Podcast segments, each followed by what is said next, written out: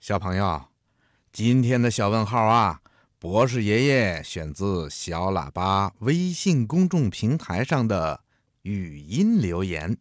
博士爷爷你好，我是吉林省长春市的小朋友莫子轩，我想请你解答我的问题：木耳是从哪里长出来的？请博士爷爷解答。嗯，这个问题呀，问的非常有趣。博士爷爷猜，莫子轩小朋友所说的木耳啊，一定指的是黑木耳。我们所说的黑木耳啊，一般都生长在腐烂的木头上。那为什么黑木耳要生长在腐烂的木头上呢？小朋友，你知道吗？木耳是一种真菌类生物。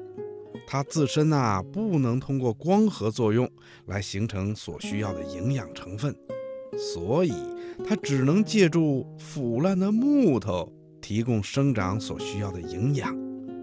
因为木头腐烂以后，才会产生出让真菌生长的环境，制造出黑木耳生长所需要的特殊养分。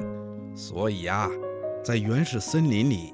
多年腐朽的树木上，总会生长出黄菇啊、猴头菇啊、木耳啊、灵芝菇等等菌类植物。